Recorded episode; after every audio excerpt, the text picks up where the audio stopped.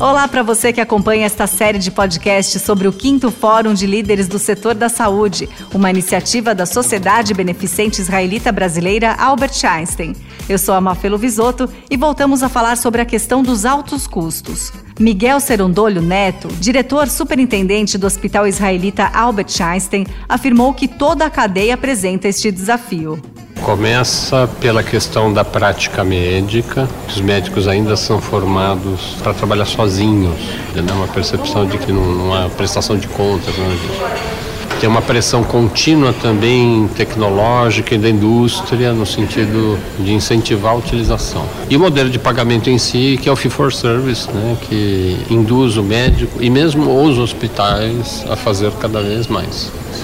Aí vem um segundo elemento, a gente percebe a falta de incentivo de remuneração específica para a atenção primária, para melhorar o nível de saúde as pessoas terem menos eventos, menos doenças e precisarem menos do sistema. Um outro ponto importante é a ineficiência, é uma carência de pessoas mais preparadas, mais capacitadas na, na área de gestão.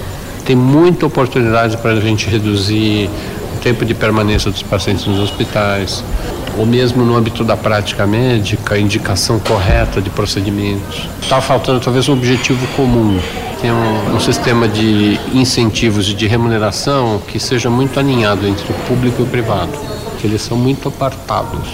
Outra solução para a redução dos custos está no uso de tecnologias avançadas. Francisco Balestrin, presidente da Associação Mundial de Hospitais, falou sobre a análise de dados. Quando nós falamos de dados em saúde, são informações evidentemente mais sensíveis, porque elas falam muitas vezes das patologias que as pessoas têm. Mas elas são fundamentais porque nós precisamos, com esse conjunto de informações, ter a condição de entender o que é que acontece no nosso país do ponto de vista de epidemiologia e, ao mesmo tempo, a gente precisa começar a trabalhar predição.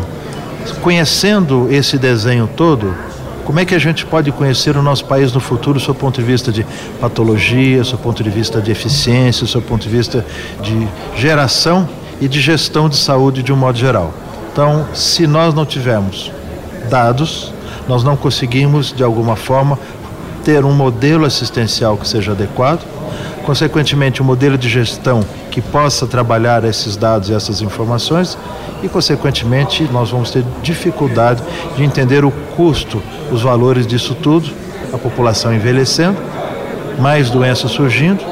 Então, a informação, os dados e aquilo que você vai utilizar para fazer uma gestão adequada disso é fundamental. Atualmente, o Brasil possui essa tecnologia, porém o desafio está na integração dos dados entre o setor público e privado e seus componentes, como hospitais, clínicas e outros centros de assistência. Esse foi o quarto podcast sobre o Fórum de Líderes do Setor da Saúde. Até a próxima edição. Oferecimento Albert Einstein, Sociedade Beneficente Israelita Brasileira.